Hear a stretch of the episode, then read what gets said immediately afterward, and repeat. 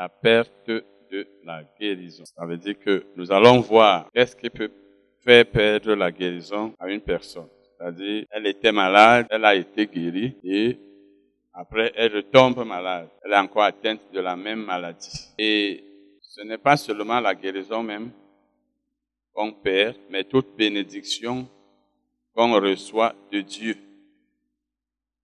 Toute chose qu'on reçoit de Dieu, on peut la perdre, alors que ce n'est pas la volonté de Dieu.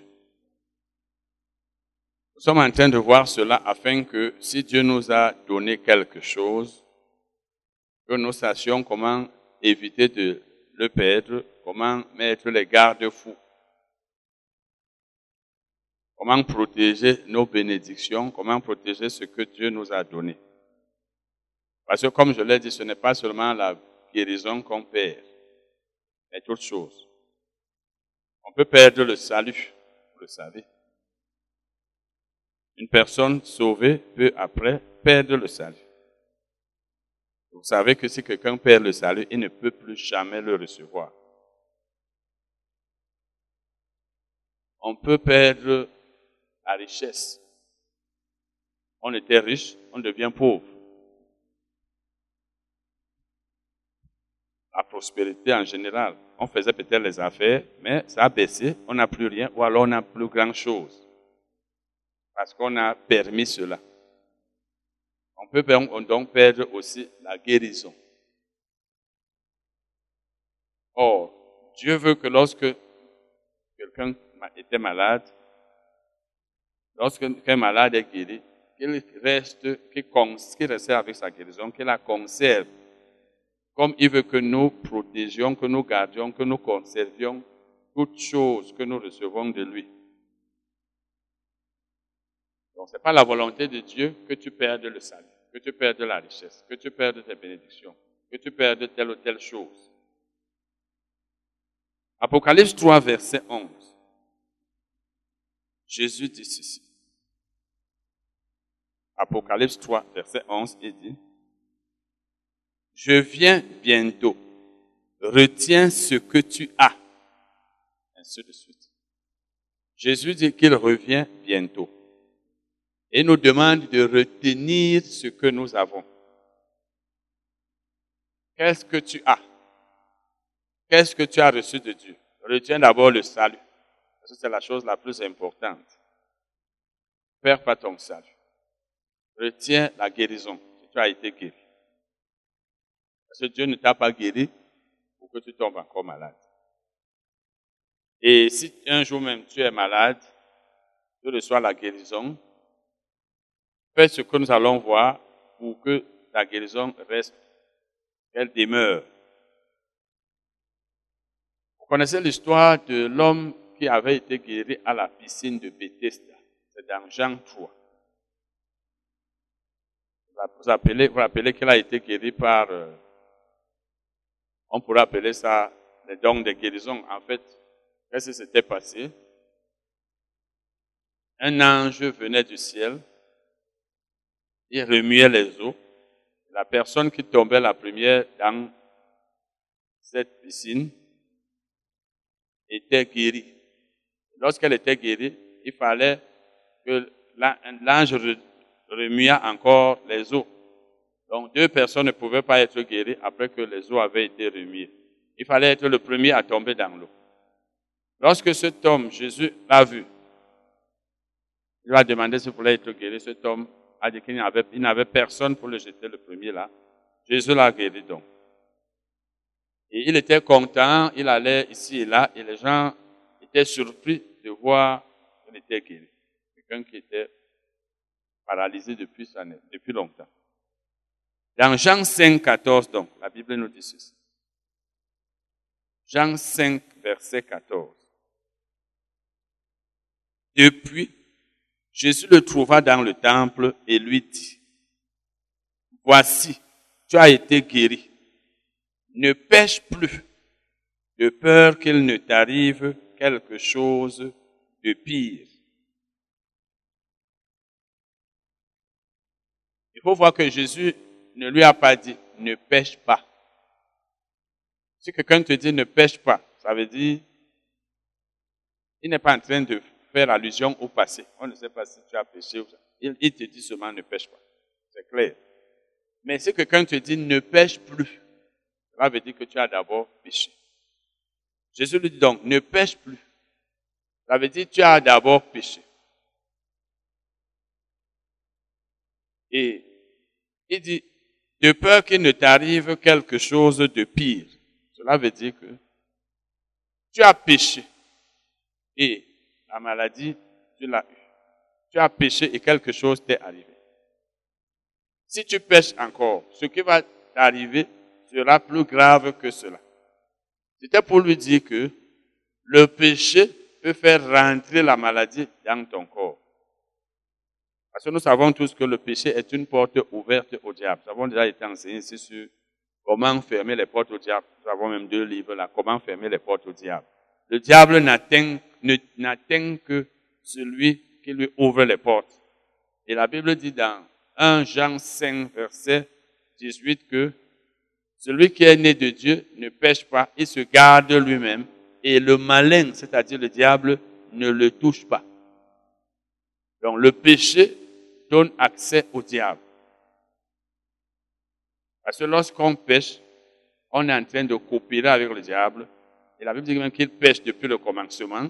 On est en train de faire ses œuvres. On est dans les ténèbres avec lui. On est sur son territoire. Parce que lorsqu'on pêche, ou alors lorsqu'on perd ce qu'on avait reçu de Dieu, et le problème qui avait été résolu revient, il est plus grave. Vous pouvez retrouver ça dans deux autres passages de la Bible. Dans les quatre évangiles, je crois que c'est dans Matthieu, dans Matthieu, je crois que c'est 12, là où Jésus a dit que lorsque l'esprit impur sort d'un corps, il va dans les lieux arides. Il va chercher sept démons plus méchants que lui. S'ils reviennent et trouvent que la maison où ils étaient est balayée, ornée, eh bien, la situation de cet homme sera pire que la précédente. Si vous allez dans deux Pierre 2 vers la fin, vous verrez que la Bible dit que parle des hommes qui avaient des faux docteurs après avoir euh, perdu le salut, parce qu'ils ont renié Christ, parce qu'ils ont d'abord reçu le salut, mais maintenant, ils se sont mis à pécher, ils ont perdu le salut. Et la Bible dit que leur, leur situation est pire que la précédente. Donc c'est plus grave qu'avant. Donc Jésus dit ici, ne pêche plus, de peur qu'il ne t'arrive quelque chose de pire. Donc nous devons savoir que le péché ouvre les portes à Satan. Et que si Dieu résout notre problème, nous péchons, nous risquons d'avoir un problème plus grave.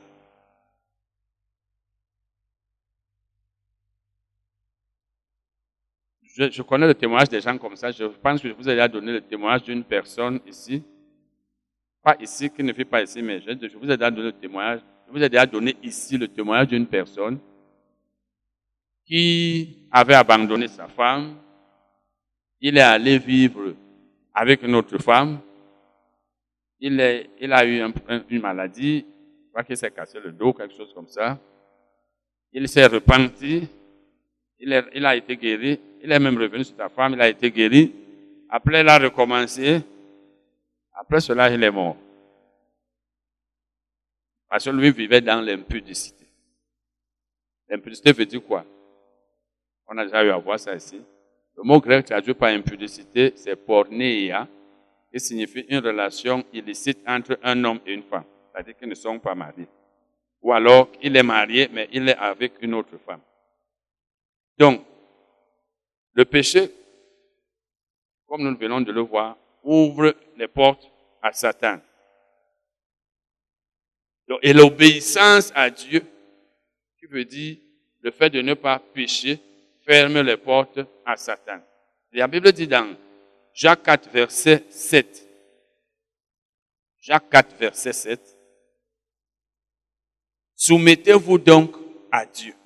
Ça veut dire, obéissez donc à Dieu. La soumission à Dieu veut dire l'obéissance à lui. Soumettez-vous donc à Dieu, résistez au diable et il fuira loin de vous. Donc l'obéissance à Dieu est un pas vers la fuite de Satan. Donc quand tu obéis à Dieu, tu as, franchi un pas pour que Satan fuit loin de toi. Et tu lui résistes. Donc quand tu obéis à Dieu, Dieu est avec toi. Parce que tu lui, obéis, tu te soumets à lui. Il est avec toi. Et tant qu'il est avec toi, Satan va juste fuir. Donc la, la vie d'obéissance, dans tous les domaines, est une garantie pour faire partir le diable, pour le faire fuir. Bon, maintenant, il y a d'abord donc le péché. Et le péché, il y en a plusieurs. Plusieurs péchés, nous en avons parlé ici. Il n'y a pas les péchés que nous connaissons beaucoup plus dans les assemblées, c'est l'impudicité, la sorcellerie, etc. Mais ce ne sont pas les seuls péchés. Le mensonge, par exemple, est un péché. La haine est un péché. La chicheté est un péché. L'orgueil est un péché. La cupidité, c'est-à-dire l'amour de l'argent, est un péché. Le manque de pardon est un péché. Parce que quand quelqu'un ne pardonne pas, il ne marche pas dans l'amour. Etc., etc. Un autre, une autre chose qui ouvre les portes à Satan, c'est-à-dire quand tu es malade, tu es guéri, la maladie peut encore revenir, c'est la peur. La peur n'est pas une bonne chose. Et la peur, c'est dans tous les domaines. C'est pas seulement pour la maladie, comme je vous l'ai dit. La Bible nous dit dans 2 Timothée 1, verset 7 que Dieu ne nous a pas donné un esprit de peur, ou alors de, de crainte, ou de timidité. Ce n'est pas un esprit de peur que Dieu nous a donné. Quand tu as peur, tu es en train d'appeler Satan. Oh, la Bible nous dit, nous, nous demande de ne pas donner accès au diable. La Bible nous demande de ne pas donner accès au diable. Or, la peur donne accès au diable. Donc, dans 2 Timothée 1, verset 7, la Bible dit, Dieu ne nous a pas donné un esprit de peur. Vous vous rappelez l'histoire de Job. Dans Job 3, verset 25. Il a dit, ce que je crains, c'est-à-dire ce, que, ce dont j'ai peur, ce de quoi j'ai peur. Ce que je crains, c'est ce qui m'arrive. Ce que je redoute, c'est ce qui m'atteint. Quand tu as peur de tomber encore malade, après que tu as été guéri, maladie peut revenir. Quand tu as peur du diable, tu lui montres que tu ne crois pas être protégé. Et le diable aime ceux qui ont peur de lui parce qu'ils sont ignorants. Donc, Job a dit, ce que je crains, c'est ce que j'arrive, c'est ce qui m'arrive, ce que je redoute. Tu as peur de quelque chose, ça va t'arriver. Tu n'as pas peur, ça veut dire que tu as confiance en Dieu. Parce que la personne qui a peur montre qu'elle n'a pas confiance en Dieu. Et quand tu n'as pas confiance en Dieu, tu n'as pas foi en Dieu, tu es en train de montrer tu es en train de, en fait, de chasser Dieu, de dire à Dieu, éloigne-toi de moi, parce que je n'ai pas foi en toi, tu ne peux pas me protéger. Ça veut donc dire que si tu es guéri, évite d'avoir peur de tomber encore malade. Et pour que tu évites d'avoir peur, évite de prendre, de prendre, en fait, de prêter attention ou alors d'écouter la voix du diable. Parce que le diable est aussi rusé au point où il peut te, te dire quelque chose dans tes oreilles pour te faire croire que la maladie est encore en train de venir. Parce que le diable a cette stratégie qu'il peut te parler. Et je vous ai déjà dit que la voix du diable, on la reconnaît facilement lorsqu'elle ne s'accorde pas avec la parole de Dieu. Dieu ne veut pas que tu sois malade, que tu tombes encore malade quand tu as été guéri. Si une voix te dit, voilà la maladie qui est encore en train de venir, c'est la maladie. Tu, as, tu ressens quelques petits symptômes, quelque chose, et tu, tu, te dis, c'est la maladie. Même si c'est une voix qui te dit, n'est pas la voix de Dieu. C'est la voix du diable qui veut que tu aies peur, et là, il aura accès à toi. Comme un voleur, un agresseur qui veut entrer dans ta maison, si tu ne lui montres pas que tu as les armes, tu ne vas pas le laisser entrer. Tu commences à avoir peur. Pardon, laisse-moi, il va entrer. Il va comprendre que tu ne peux pas lui résister, que tu as peur. Donc, le diable peut te parler.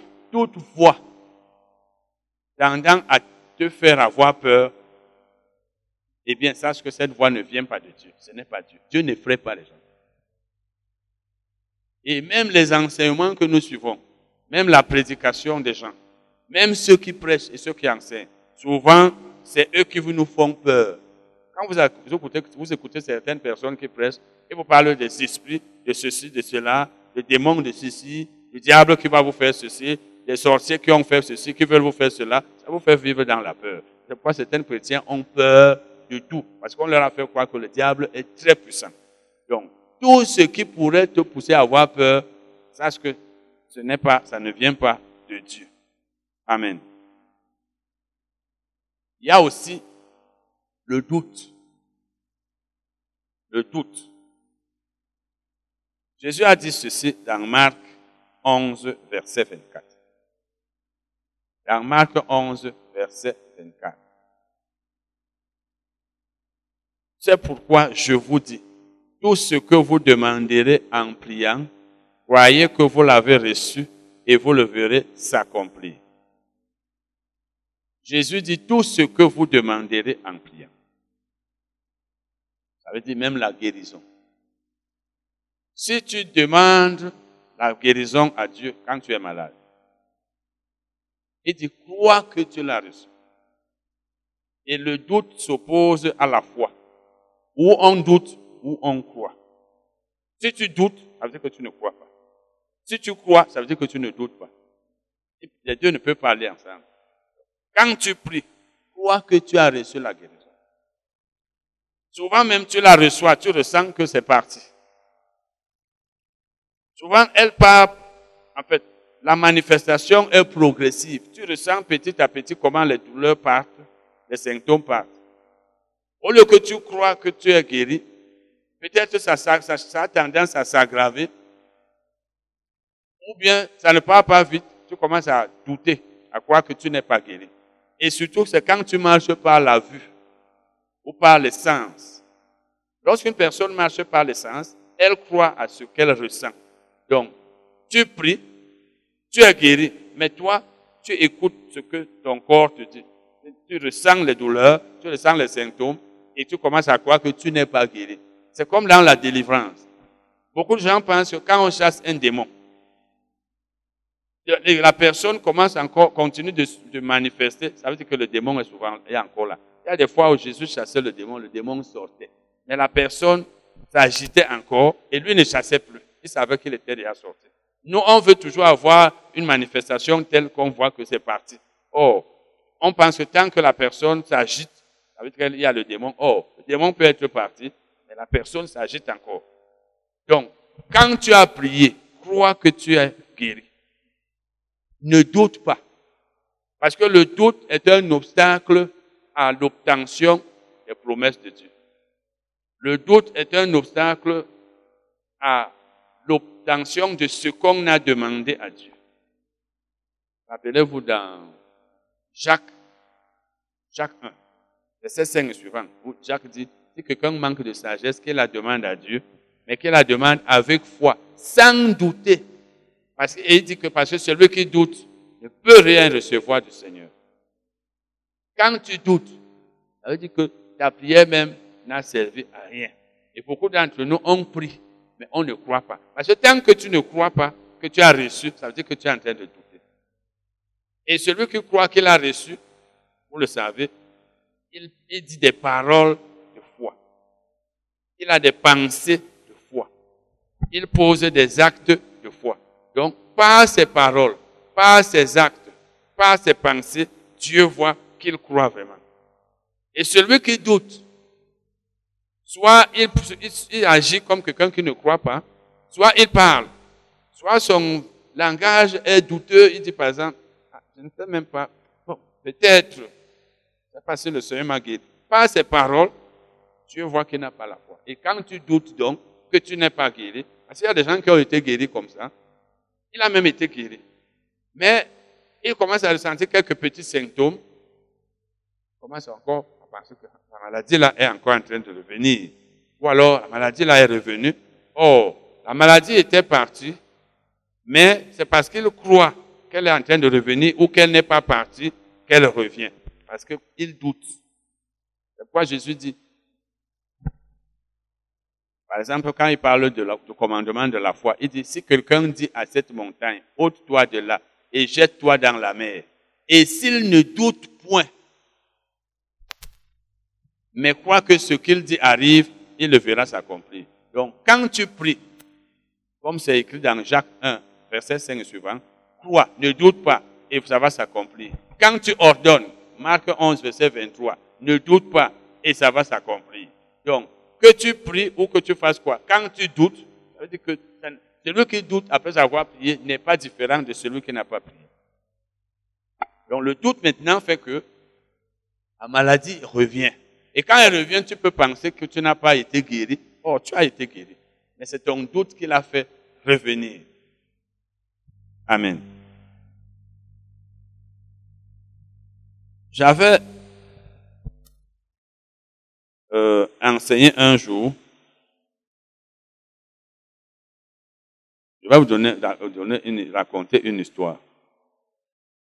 J'avais enseigné la prière de la foi quand j'étais venu ici à Yaoundé, quand je venais d'arriver ici. Parce que quand je suis arrivé ici en 2008, j'étais membre de l'église du plein évangile là-bas à Ikié. Et le pasteur me permettait souvent d'enseigner pendant un certain temps, mardi. Et un jour même, il m'a présenté, il a dit, vraiment, nous avons, Dieu a exaucé notre prière, nous avons un enseignant. Cet homme que vous voyez là, il enseigne même plus que moi. C'est vrai que par la suite, après un temps, c'est lui qui a commencé encore à me combattre, à demander aux gens de s'éloigner de moi parce que j'enseignais les choses qu'ils ne voulaient pas. Vous savez, quand vous enseignez, les gens veulent que vous enseigniez ce qui leur plaît. Les prédicateurs, les pasteurs. C'est pourquoi vous voyez les pasteurs. Je causais aujourd'hui avec un pasteur qui est à Douala, là où on a organisé le séminaire dernièrement. Il m'a dit qu'il ne s'entend avec personne là-bas. Il ne s'entend avec aucun pasteur. il dit parce que quand les, gens savent que tu n'enseignes pas ce qu'eux enseignent, tu t'invitent pas. Et c'est vrai. On enseigne, quelqu'un enseigne les fausses doctrines, il va venir enseigner celui qui enseigne la saine doctrine. Pourquoi? Parce qu'il va venir gâter ces choses. Donc, quand vous, vous voyez les gens s'inviter, c'est qu'ils s'entendent sur ce qu'ils enseignent. ce pasteur donc s'était rendu compte que j'enseignais les choses que lui, il n'aimait pas. Parce que j'ouvrais les yeux aux gens et lui ne voulait pas cela. Mais avant ça, il m'utilisait. Un jour donc, après, pendant un temps, j'ai enseigné sur la foi. Je sur la prière de la foi ou la foi. C'était les mardis. Alors, un mardi donc, après l'enseignement, une sœur a levé la main. Elle portait les lunettes. Elle dit qu'elle avait, qu'elle portait les lunettes avant. Elle est allée quelque part, on a prié pour elle, elle a été guérie, elle a cessé de porter les lunettes. Mais quelque temps après, le mal est revenu, elle a recommencé à porter les lunettes. Et le jour-là, elle portait les lunettes. Parce que si elle a porté les lunettes, ça veut dire qu'elle était la guérison, elle avait perdu sa guérison. Parce que quand elle a cessé de porter les lunettes, c'est parce qu'elle a reçu la guérison. Mais maintenant, elle perd la guérison, la maladie revient, elle recommence à porter les lunettes. Porter les lunettes n'est pas un péché, mais ça montre que tu es malade. Je vous ai dit ici que même quand nous enseignons sur la guérison divine, Dieu n'interdit pas d'aller à l'hôpital. Mais si tu as la foi, et ta foi n'est pas bloquée par quelque chose, parce que tu peux avoir la foi, tu vis dans le péché, tu fais telle chose, ça ne marche pas. Mais si tu as la foi, et tu marches comme Dieu veut. Tu n'as pas besoin d'aller à l'hôpital parce que Dieu, il est plus puissant. Sa, sa puissance est plus forte que euh, les médicaments. Donc Dieu n'interdit pas. Même les lunettes, si tu ne vois pas bien, tu portes. Dieu ne va pas dire que tu as péché. Mais c'est coûteux et puis ça montre qu'il y a un problème quelque part. Moi-même, j'étais en classe de première, hein, en 83, j'avais le problème des yeux.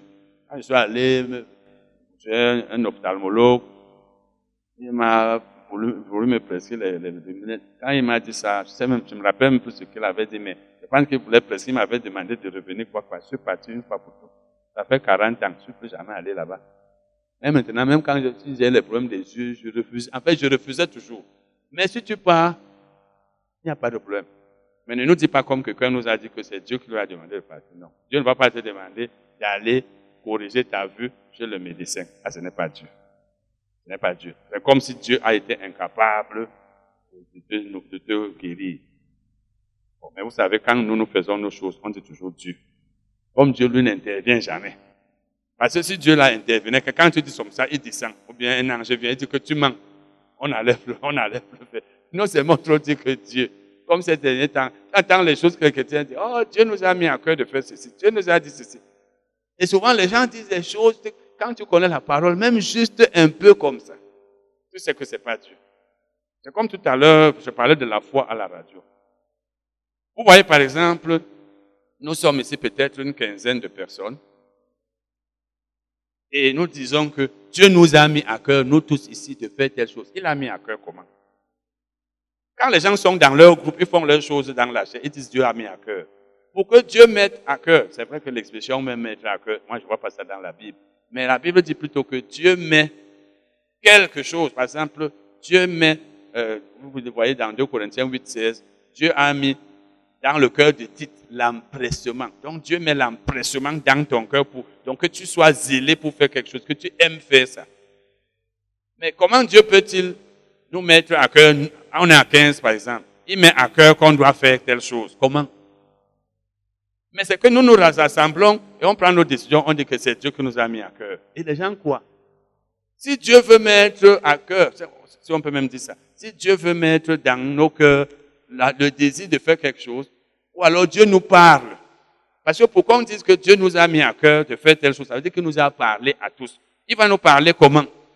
Il va te parler par à toi et par à toi. Et moi, je dis que Dieu vient de me dire que, l'autre dit Dieu vient de me dire que non. Mais si Dieu nous parle à tous, ce sera par exemple par une prophétie. Quand il y a une prophétie au milieu de nous, Dieu il dit dans la prophétie que faites ceci, faites cela. Et même là, il faut que vous jugiez, que vous examinez, qu'on examine la prophétie pour que chacun de nous s'assure qu'elle vient de Dieu. C'est là on va dire c'est Dieu. Bon, mais quand les gens font les choses, Dieu nous a mis à cœur. Nous sommes à cinq là, on est en train de faire, c'est Dieu qui nous a mis à cœur. Souvent, c'est parce que c'est quelqu'un qui a dit faisons. Donc, c'est juste pour vous dire que nous aimons trop Dieu là, les gens utilisent trop son nom pour mentir dans l'église. Et ne dites pas à ces chrétiens ça. Il faut vous dire, non, c'est Dieu qui m'a dit. Moi, je suis souvent, moi, je vous ai dit, nous dans les églises de réveil, nous sommes même décevants. Vous êtes avec des gens qui ne connaissent rien. Souvent même des gens à qui vous avez enseigné certaines choses. Leur niveau est à peine ici. Ils pensent déjà qu'ils sont là, même les notions élémentaires. Donc, j'étais en train de dire que Dieu, comme je parlais ici, euh, quand cette sœur donc a posé la question, parce que je parlais de ce pasteur qui s'opposait à mes, à, mes enseignements déjà. Mais le jour où j'ai enseigné, la sœur, euh, je dis que la sœur a dit qu'elle portait les lunettes avant, après elle ne portait plus, et là maintenant elle portait. Elle me dit, qu'est-ce qui a fait que la maladie revienne? Je suis en train de parler des lunettes, c'est pourquoi j'ai dit ça, que nous disons c'est Dieu, c'est Dieu qui m'a dit de faire ceci, c'est Dieu qui m'a dit de faire cela. Elle a dit, qu'est-ce qui a fait que la maladie revienne, qu'elle recommence à porter les lunettes? Je lui ai dit, tu n'as pas mis en pratique ce que je vous ai enseigné sur la, comment conserver sa guérison. Parce que j'avais enseigné sur la foi pendant un certain nombre de semaines, chaque mardi. Après les enseignements, elle est donc venue vers moi. Je lui ai imposé les mains. Quand je lui ai imposé les mains, je lui ai dit, il faut donc mettre en pratique les enseignements que j'ai donnés. Parce que dans les enseignements sur la guérison, je, leur ai dit, et je vous dis même, voici ce qui peut causer la maladie. Pour éviter les maladies, ne faites pas telle chose, faites telle autre. Si vous êtes malade, pour être guéri, faites telle chose, faites comme ceci, faites comme cela. Ne faites pas ceci et vous serez guéri.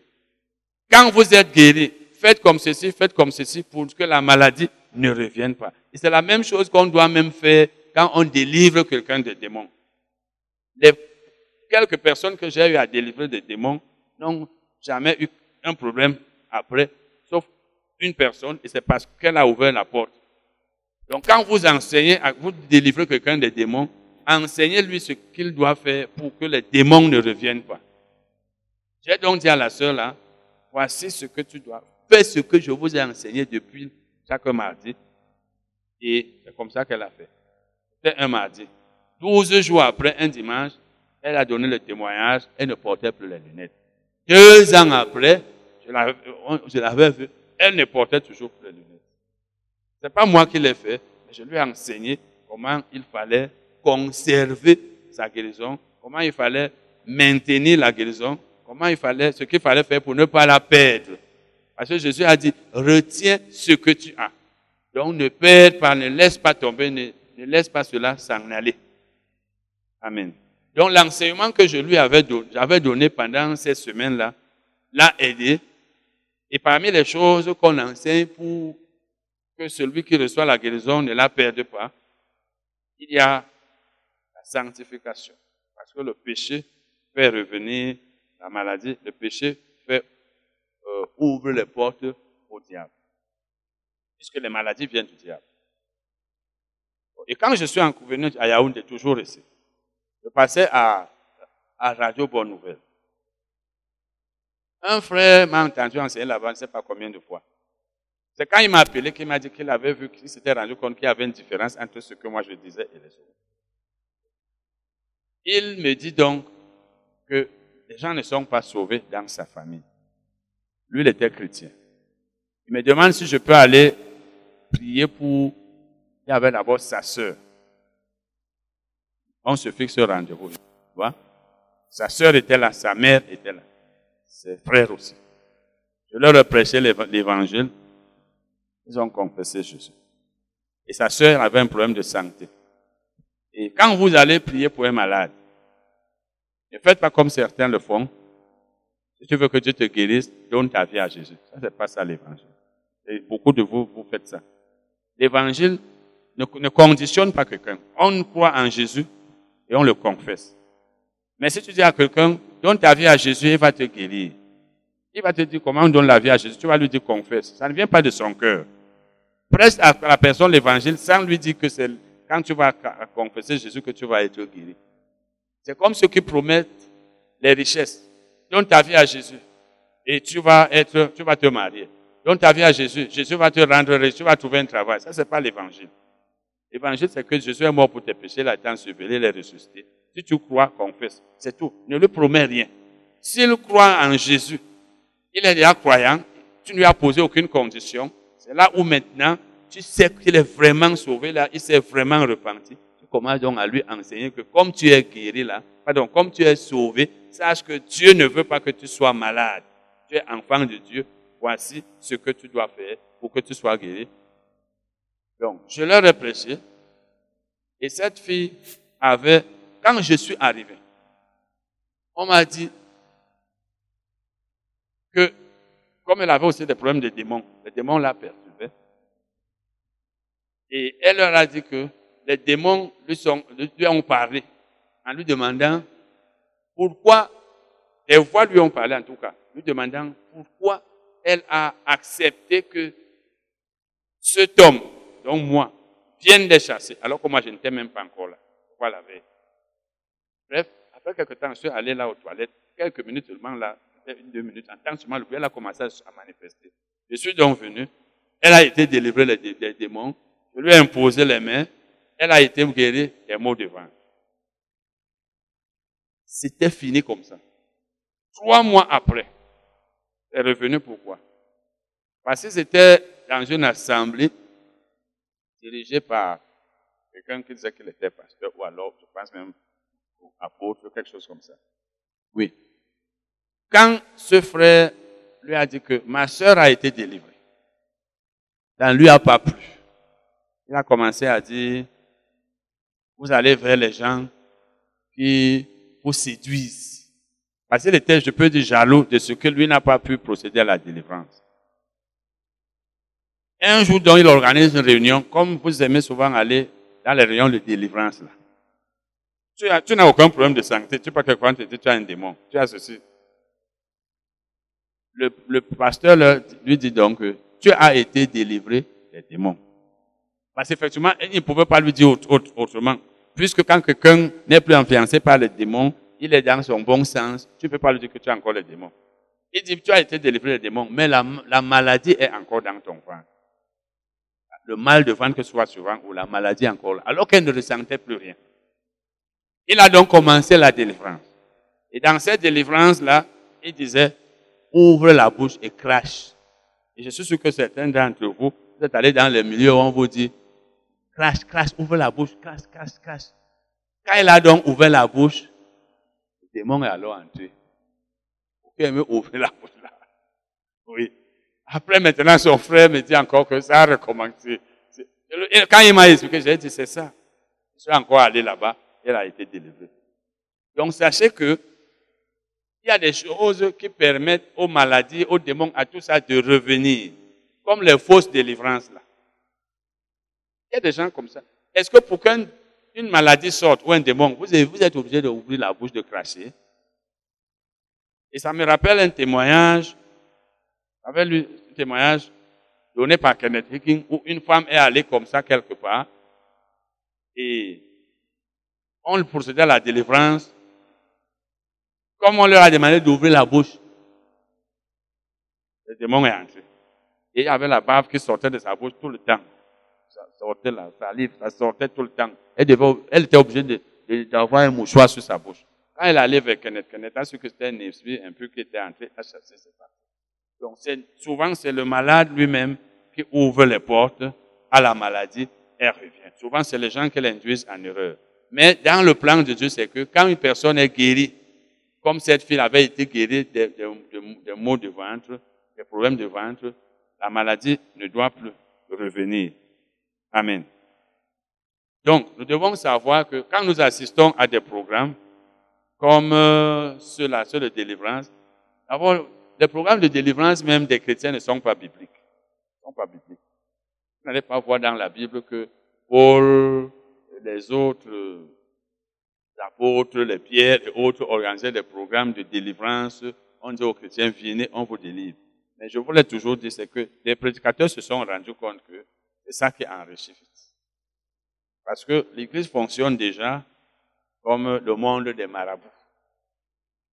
Vous allez voir un marabout il ne peut jamais vous dire que vous n'avez aucun problème. Si vous dites que vous n'avez aucun problème, vous n'allez pas lui donner de l'argent. Il va vous dire, on vous a attaché au village. Votre grand-mère a fait ceci. Il y a telle chose. Votre étoile a été ceci, ceci, cela. Il va vous dire, donnez telle somme d'argent, je vais vous soigner. C'est de ça qu'il vit.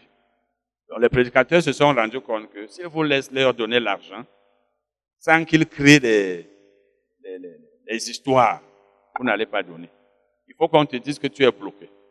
Et comme chacun veut être débloqué, délivré, qui n'aimerait pas être délivré et qui va refuser de donner de l'argent quand on lui promet la délivrance. C'est pourquoi vous voyez, on organise des programmes. C'est pas, mais je suis sûr que ça existe encore, mais je pense que ça a baissé, je pense. Parce que quand moi je suis venu dans cette ville, les programmes de délivrance qu'il y avait ici, moi ça m'énervait et je sais que j'ai beaucoup combattu ça. Parce que tout le temps c'était délivrance, délivrance, délivrance, délivrance de la malédiction, délivrance de ceci. Je pense que ça a baissé. Donc, voilà un peu les choses qu'il faut faire. Premièrement, en fait, selon l'ordre de tout à l'heure, il faut éviter les péchés. Tout péché. Et bien sûr, nous savons que si je pêche, je dois savoir que j'ai péché. Parce qu'on peut pécher et on ne sait pas qu'on a péché. Et l'ignorance est un, obstacle au progrès, à la progression. Quand tu es ignorant, tu vas faire des choses qui ne sont pas bonnes, qui sont même des péchés, et tu ne le sais pas. Et tu peux être bloqué, les problèmes peuvent t'arriver parce que tu es ignorant. Donc il faut que je sache que telle chose est péché. Et quand je le sais, je l'évite. Si je pêche, je me repens. Demande pardon à Dieu. Si c'est un péché contre Dieu seul, je demande pardon à Dieu, je confesse le péché. Si c'est un péché contre une personne, la Bible dit que nous devons nous confesser nos péchés les uns aux autres. Si j'ai offensé mon frère, je lui demande pardon. Parce que nous avons déjà vu que beaucoup d'entre nous, on a de la peine à demander pardon aux hommes à qui nous avons fait du mal, aux hommes que nous avons offensés. Parce que c'est facile de demander pardon à Dieu. Seigneur, pardonne-moi. Il n'est pas là. Mais aller s'humilier, aller vers son frère, sa soeur, dire que pardonne-moi, c'est trop compliqué pour nous. C'est trop compliqué. Souvent même, c'est nous, c'est celui qui a tort qui fait comme si c'est lui qui avait raison. Si j'ai offensé mon frère, je demande pardon. Donc, quand si j'ai péché, je ne dois pas me décourager et penser que comme j'ai péché, il n'y a pas de solution. Je reconnais dans mon cœur, je confesse mon péché à Dieu. Et si c'est quelqu'un que j'ai offensé, ce péché concerne une autre personne, je le confesse aussi à mon, à, mon frère, à ma soeur, je lui demande pardon et ça va. En, en principe, je tourne la page, je sais que je suis pardonné. Ça veut dire que la porte est fermée au diable. Mais si je ne le fais pas, je continue. Je peux me cacher, je peux faire simple, je peux éviter de, de, de, de me repentir, d'aller vers mon frère, je, je, parce que c'est l'orgueil. L'orgueil est tel que quand on a fait du mal à son frère, on ne veut pas s'abaisser, dire que vraiment je reconnais. Pas, la solution ne sera toujours pas là. Donc, il y, a le, il y a le péché, il y a la peur, et il y a le doute. Il y a le doute. Je vous ai parlé ici d'une femme, elle, ce n'était pas qu'elle était guérie. Mais elle disait tous les jours, tout le temps qu'elle avait le cancer. Elle allait à l'hôpital, on faisait les examens, elle n'en avait pas. Elle, disait toujours, moi, je sais que j'ai le cancer. Finalement, elle a eu le cancer. C'est comme ça que la peur est. Si tu as peur de quelque chose, ça va finir par venir. Si tu as peur des sorciers qui vont te faire mourir ou te faire du mal, ils vont finir par te faire du mal. Quand tu as la foi, la foi rejette tout ce qui vient du diable. Donc, évitons toutes ces choses quand nous sommes guéris. Évitons aussi toutes ces choses quand nous recevons quelque chose de Dieu, quelle que soit la chose. Même au niveau de la prospérité, par exemple, ou de la richesse. Si j'ai les biens matériels, je dois savoir comment je les ai eus. Je les ai peut-être eus parce que je donnais, parce que j'étais fidèle financièrement. Si je ne suis plus fidèle financièrement, je peux commencer à perdre mes richesses.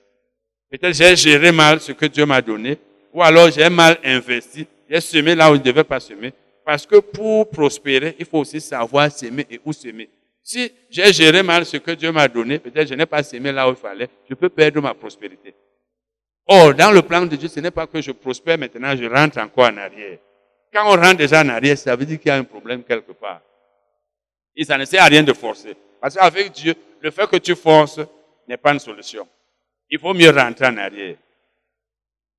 C'est comme un cas sang que je connais. Quand tu n'es plus dans le plan de Dieu, tu sais que tu n'es pas dans le plan de Dieu. Ne force pas pour dire que tu t'entêtes. Rentre en arrière. Tu rentres dans le plan de Dieu. Même s'il faut qu'on se moque de toi, ou bien que peut-être les gens disent quelque, ou bien tu perds de la gloire, l'honneur. Mieux vaut être dans le plan de Dieu, parce qu'on est avec Dieu, que d'être hors du plan de Dieu, parce qu'on ne veut pas rentrer dans le plan de Dieu. Amen. Donc, c'est ça, c'est ce que nous avons, devions avoir, avoir, avoir ce soir.